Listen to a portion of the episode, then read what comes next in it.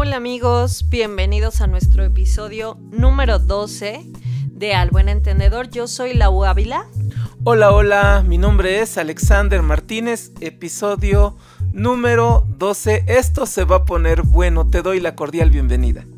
Así es, pues gracias por estar ahí al pendiente de lo que estamos sacando actualmente.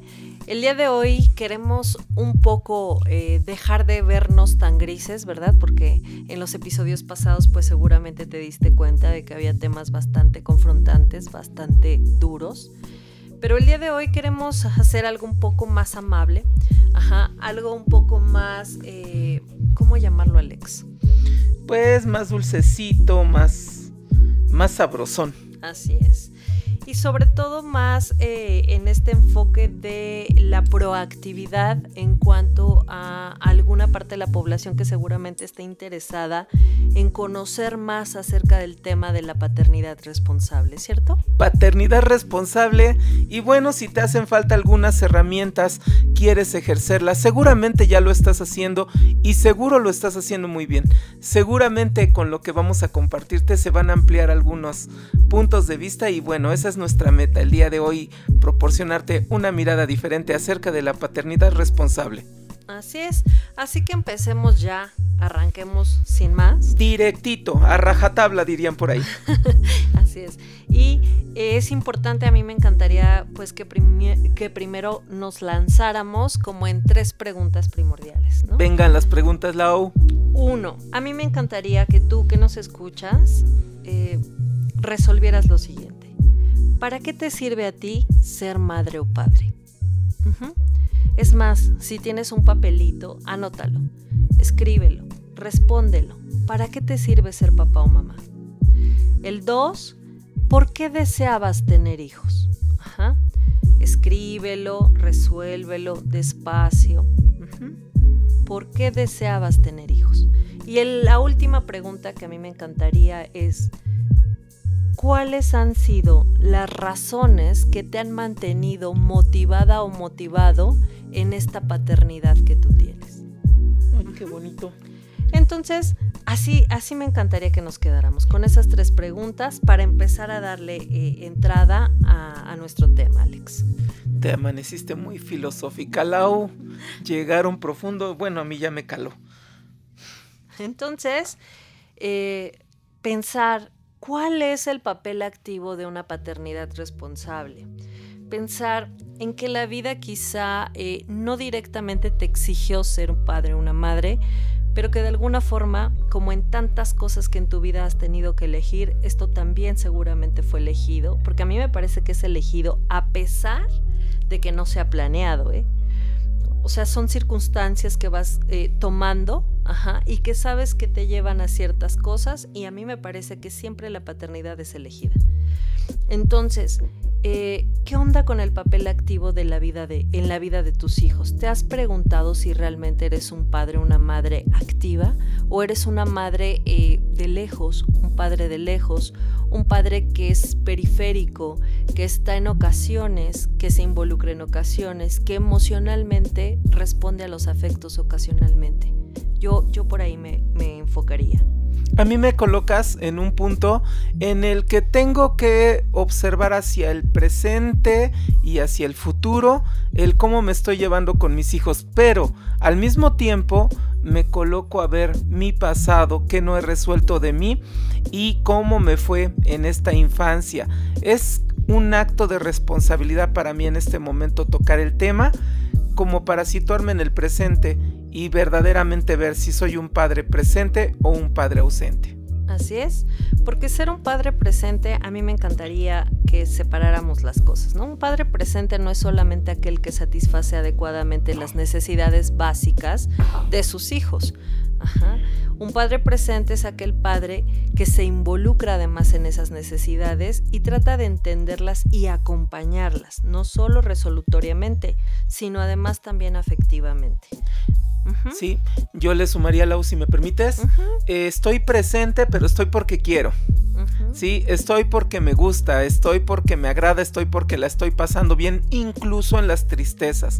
Me estoy entregando a este ejercicio de autodescubrimiento tan maravilloso que es la paternidad. Verdaderamente estoy porque lo decidí. Entonces me enfoco en la primera pregunta, que es ¿para qué sirve ser padre o madre? Y fíjate, me ponía a leer un libro, ¿no? De muchas metáforas que, cuenta Yael Gibran y viene una de las metáforas llamada las sonámbulas. Ajá. Y pues obviamente hablando de metáforas y hablando de este rollo como de inconsciente, ajá, resulta que en las sonámbulas hablan una madre y una hija, ambas en este estado, ¿no? Y una le dice a la otra, la madre le dice a la hija, ¿por qué estás aquí? ¿No? ¿Qué demonios te crees? ¿Quién demonios te crees para venir a truncar toda mi vida? Ajá. Y entonces la hija, eh, de la misma forma, eh, le responde a la madre eh, en este estado y le dice, ¿sabes qué? Tú no vas a poder hacer de mí lo que tú no has podido ser. Y empiezan pues a, a disparar muchos argumentos de este estilo, ¿no? Como de desajuste y no aprobación respecto a lo que pudiera o no servir al ser un padre o una madre, en este caso una madre. Y de pronto la hija eh, refiere que despiertan de este sueño, ambas se voltean a ver y se responden mutuamente, hola, buenos días, ¿no? Y la otra gentilmente le responde y amablemente le responde a su salud. Y bueno, así es como se cierra el, proceso del, momento, ¿no? De sonambulismo. Pero bueno, esto que nos hace pensar. Nosotros no venimos, ajá, como padres, no venimos a descargar toda esta frustración que no hemos logrado hacer con nuestra propia vida en la vida de nuestros hijos. No deseamos descargar ilusiones perdidas, no deseamos descargar anhelos truncos, no deseamos, no deseamos descargar eh, este rollo como de incompatibilidad con el mundo.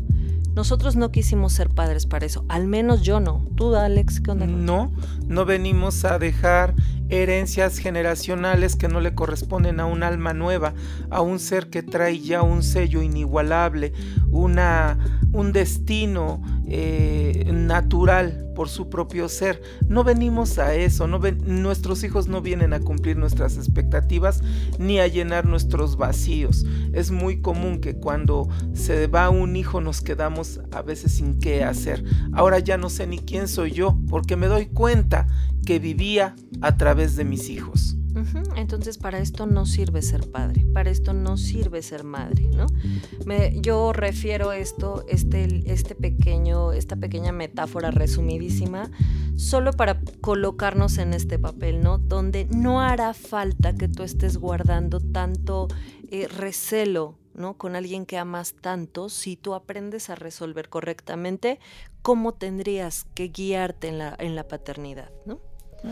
Y bueno, me encantaría pensar en un autor que se llama José Pérez Daniel y él empieza a hablar acerca de cómo es que nosotros los seres humanos, los que elegimos la paternidad, la asumimos.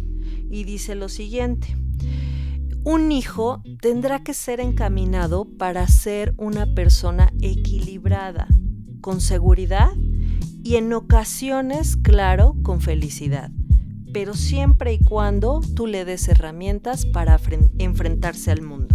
Qué bonito, ¿no? Parte clave, darles herramientas, no quitárselas, no cortarles las alas o no hacerles la tarea. Desde mi punto de vista es la segunda oportunidad que tengo para liberarme también de aquellos pasados inconclusos.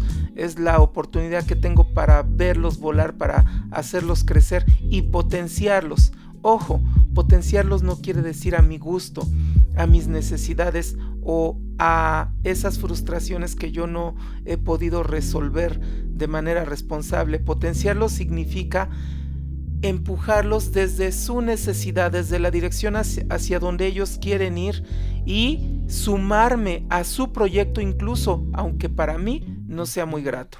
Así es.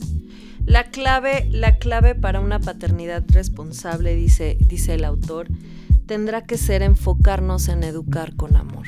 Fíjate qué bonito. ¿Por qué con amor? Porque el amor es la llave del mundo, porque el amor es la clave para entenderlo todo. El amor no solo el que aprendan a recibir, ¿no?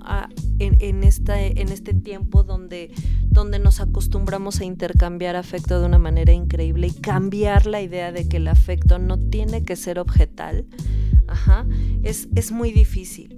Pero bueno, ¿qué debemos enseñar o cómo debemos enseñar para que aquel que está ahí a la expectativa de nosotros y de todo lo que hacemos, porque por eso reflejamos, ¿no? Por eso introyectamos, porque eh, de nosotros se, se valen para aprender un chorro de cosas.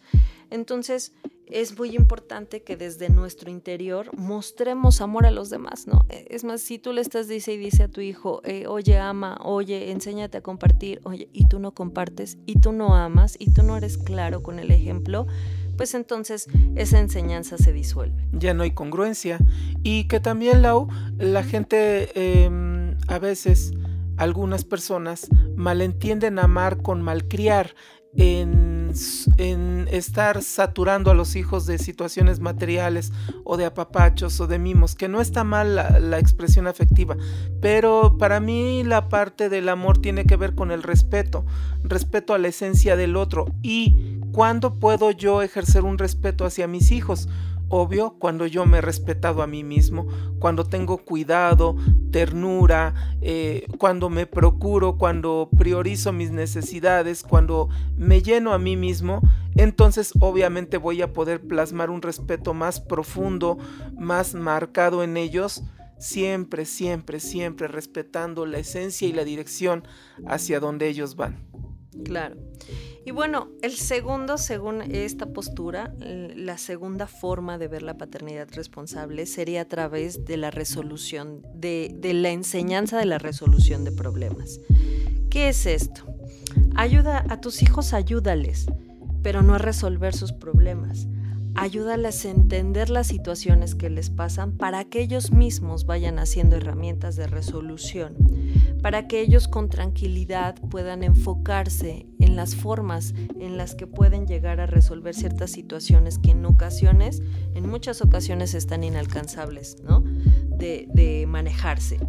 Entonces, yo me enfoco en el tema de la resolución de problema y pensaría, desde muy pequeños los niños están albergando dudas, albergando eh, de pronto dificultades.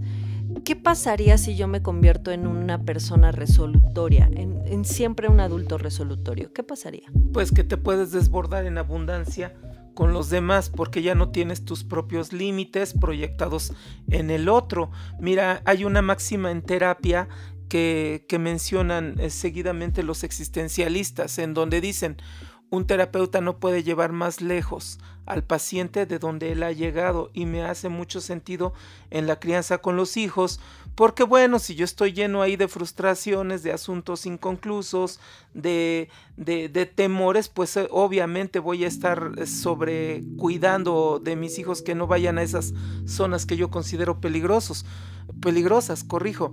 Pero ¿qué tal cuando yo estoy trabajando profundamente en mí, verdaderamente enfrentando estos dragones que me han acechado durante mucho tiempo? Pues obviamente que esto se respira, se siente, se nota. estas experiencias los hijos las perciben cuando los abrazas, cuando los besas y no queda en ellos otra cosa más que seguir en ese vuelo, que no es mi vuelo, es el vuelo de ellos. Claro, y además pensar que eh, los problemas o las situaciones adversas son una oportunidad siempre de introspección. Y de crecimiento, por supuesto. Para que la gente sepa qué es la introspección, me encantaría cómo definirla, ¿no? La introspección es la oportunidad de mirar dentro de ti. ¿Qué está pasando? ¿Hasta dónde te llevó esa dificultad? ¿Qué podría haber pasado si tú hubieras hecho otra cosa? Ajá. Con mucho respeto sobre todo para ti, pero también para los que te rodean, porque eso creo que es muy importante. Entonces, esta habilidad y la capacidad de resolución ante estas dificultades nos deja la oportunidad de hacer, introspectiva de hacer introspectivo el aprendizaje y además empezar a fomentarnos sobre este ejercicio grande que hablábamos en capítulos pasados llamado la habilidad de ser resiliente. Mira, para la mirada existencial, em, esta introspección es llamada como awareness o mejor traducido como darse cuenta.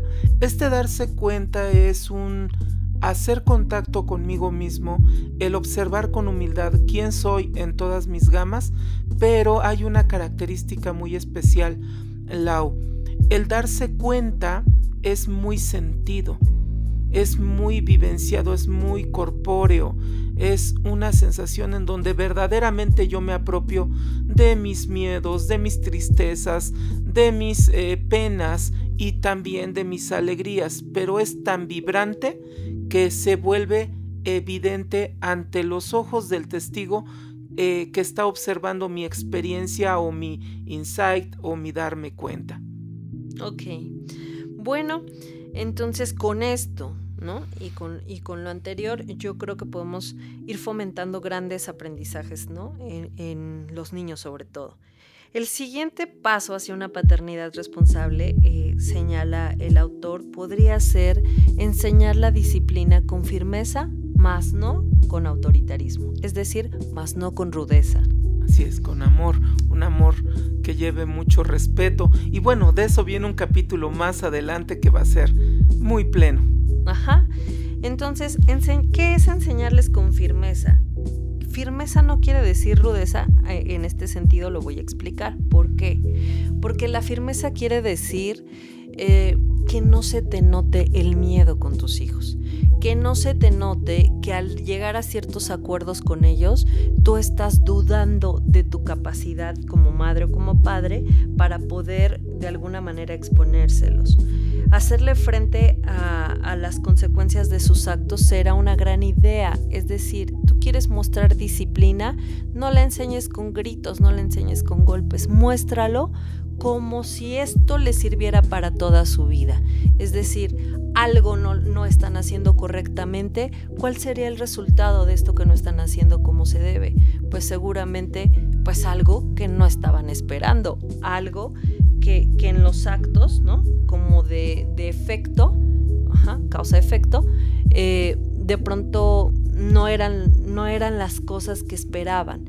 Entonces es muy importante enfocarse en esta, en esta capacidad de ser firmes, en esta capacidad de no eh, manejar las emociones de los hijos conforme a mi estado de ánimo. Es decir, yo veo a mi hijo, se equivocó en algo, me enfado, pero ¿qué crees? Después se me olvidó. Se me olvidó a las tres horas, él ya reconoció que se me olvidó y de pronto la firmeza de eh, la enseñanza directa que quería mostrar con, lo, con el aprendizaje de quizá una llamada de atención, etcétera, pues se perdió, ¿no? Yo sumaría la flexibilidad, Lau, y, a y con esto me refiero a lo siguiente. Tú aprendiste a caminar, a andar en bicicleta seguramente haciendo un montón de intentos. Es muy complicado para la mente de un niño, de una niña, que yo quiera que aprendan desde mis 49 años de edad, desde mis experiencias, desde mis habilidades ya adquiridas, tener la flexibilidad de que ellos lleven su ritmo de crecimiento, su ritmo de aprendizaje y que sepamos que van a practicar 100, 200 veces y que ellos sepan que nosotros estamos ahí con esa paciencia, con esa cobertura de amor al pendiente de su crecimiento, sin presionar, sin minimizar, bueno, hace también maravillas. Entonces, recapitulando un poco, llevamos tres, que es, uno, asumo mi, mi, responsabilidad como padre, pero además la atesoro. Dos, enseño a mi hijo a resolver problemas. Tres, les enseño también que existe una disciplina que les va a ayudar en el futuro a convivir con los demás de una manera sana. Eh, y bueno, ¿no? Ahí me gustaría detenernos un poco y yo te diría, mira lo que encontré. Dice por ahí eh, este autor que hay tres tipos de padres. A ver dónde te ubicas tú. Porque acuérdate que no estamos hablando solo del sexo masculino, estamos hablando de ambos padres, por eso eh, quisimos manejarlo así.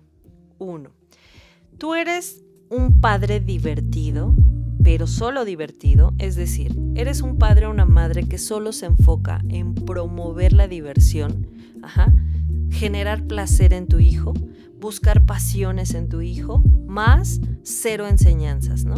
O sea, diviértete y punto. Un padre hedonista, ¿no? Una madre hedonista. Así es. Un padre que hace reír, que juega, que se divierte y que vuelve a ser niño con los niños. Sin embargo, no educa. Ajá. Es el primero. El segundo, un padre útil. Ajá. ¿Qué es un padre útil? Útil no quiere decir que, ¿cómo decirlo?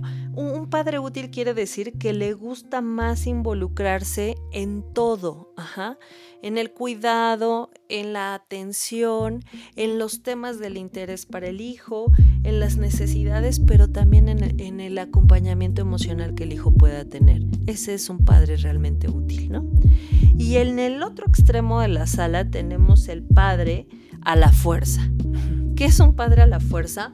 Un padre exagerado en su totalidad, un padre autoritario, un padre sobreprotector en exceso. Debeísta, ¿no? Punitivo, diría yo, hasta impositivo. Ajá un padre que se va a los extremos, que trabaja hasta horas extras porque cree que su hijo necesita eh, ropa extra, que su hijo necesita un viaje extra, Ajá. un padre que se va al exceso de todo, al exceso de los bienes materiales, pero también al exceso de sus ausencias. Entonces, estos padres a la fuerza son sumamente sufribles. Es decir, desde la postura de un hijo, un padre eh, a la fuerza, el hijo lo sufre, pero también el mismo padre sufre su postura de padre. ¿En dónde te colocarías tú? ¿En qué papel podrías estar tú? Esa es la duda. ¿Deseabas tener un hijo? querías razones para motivarte, para así acompañarlos en su vida y ahora que las tienes, ¿qué? ¿Qué estás haciendo con esta oportunidad que tú elegiste de crianza? Eso, eso sería muy importante que te llevaras hoy, ¿no?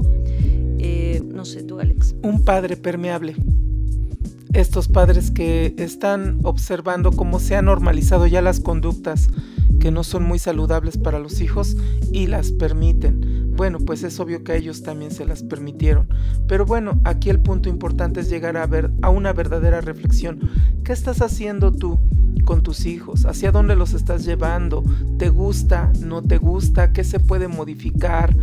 Porque mira, se pone interesante y te invito lo que logres modificar en ti se va a modificar en automático con ellos. Porque sí, las palabras educan, pero el ejemplo arrastra. Y es que tu corporalidad dice mil, mil cosas más que lo que tus palabras, tus ideales y tus formas de querer educar, pues eh, crean que le están transmitiendo a tus hijos. Eso. Y fíjate que hay un autor que también está muy, muy buena onda para el tema. Se llama Robert Brault y él habla acerca de lo siguiente, bueno, propone una frase que quiero citar exactamente para que vean qué, padre está. Dice, el problema con el aprendizaje de ser padres es que los hijos son los maestros y que crees que los padres no se dan cuenta. Yo soy un fiel eh, creyente de que en verdad ellos son los que nos educan a nosotros. Es algo que yo regularmente eh, comento en las consultas cuando vienen a, traer al pequeño o al adolescente que está fumando, que está tomando, en fin, cualquier conducta, ¿no? Que, que pudiera ser reprobable. Y algo que les digo regularmente a los padres en medio de la consulta es que ellos no trajeron al hijo a la terapia. El hijo trajo a los padres a terapia a revisar también mucho de lo que es su vida. Entonces, si los hijos son los maestros, déjate enseñar por ellos. Pregúntate, ¿de qué se está quejando tanto tu hijo o hija? ¿De que tú no sabes jugar? ¿De que tú no sabes escuchar? ¿De que tú de todo te enojas? ¿De que tú eres una aburrida, un aburrido? ¿De qué, ¿De qué se está quejando tu hijo? ¿De que todo el tiempo tienes el celular en la mano? ¿De que lo anulas? ¿De que no respetas sus decisiones? Pregúntate, pregúntate y sobre todo más bien, pregúntale a él. Ajá. Pregúntale a él si hay algo que no le gusta de ti para que tú encuentres áreas de oportunidad sobre, todo de crecimiento personal y ya después pues te desvanezcas una serie de cosas que con el tiempo se van a ir formando si tú te quedas con estos malos sabores de boca de esta paternidad o de esta maternidad. A ver si aguantamos el feedback o la retroalimentación, Lau.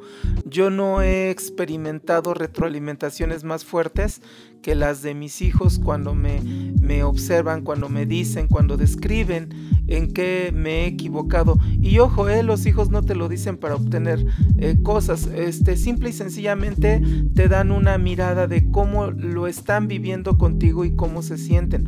¿A qué voy con esto? Yo creo que la persona que pueda soportar un punto de vista por parte de los hijos eh, es capaz de, hacer cambios significativos en su vida. Esta, esta capacidad de sostenerse en, en la retroalimentación, asimilarla, digerirla, colocarse bien el chaleco de la retroalimentación y dejarse puesto el chaleco hasta que se asimile o que pueda yo interiorizarlo y darme cuenta que verdaderamente ni siquiera vivo feliz con esas actitudes, ya estamos del otro lado. Te lo comparto, personalmente a mí me cuesta muchísimo trabajo, pero ¿qué crees? Ya cuando le empiezas a agarrar el gustito, hasta, hasta andas pidiendo puntos de vista en ocasiones de tus hijos. Sí, así es, muy, muy retroalimentante, ¿no? Pero bueno, escúchalos porque se van.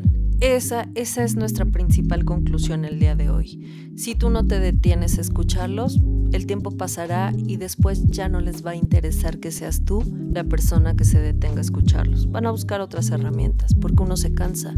Uno se cansa de sentir que a la misma persona pues te acercas para tratar de abrirle tus sentimientos, tus preocupaciones, incluso tus miedos, ¿no?